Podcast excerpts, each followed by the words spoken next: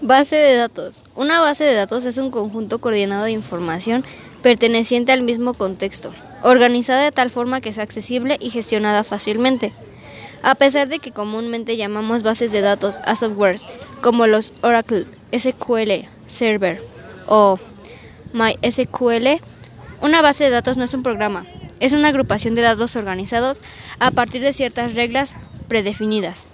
Estas aplicaciones que se acaban de nombrar son los sistemas de gestión de dichas bases de datos y existe una gran variedad de estos sistemas en el mercado.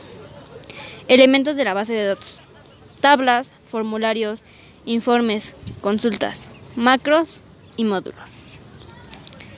En conjunto, los datos y el sistema de gestión de la base de datos, junto con las aplicaciones, es que se relacionan con ellos entre sí.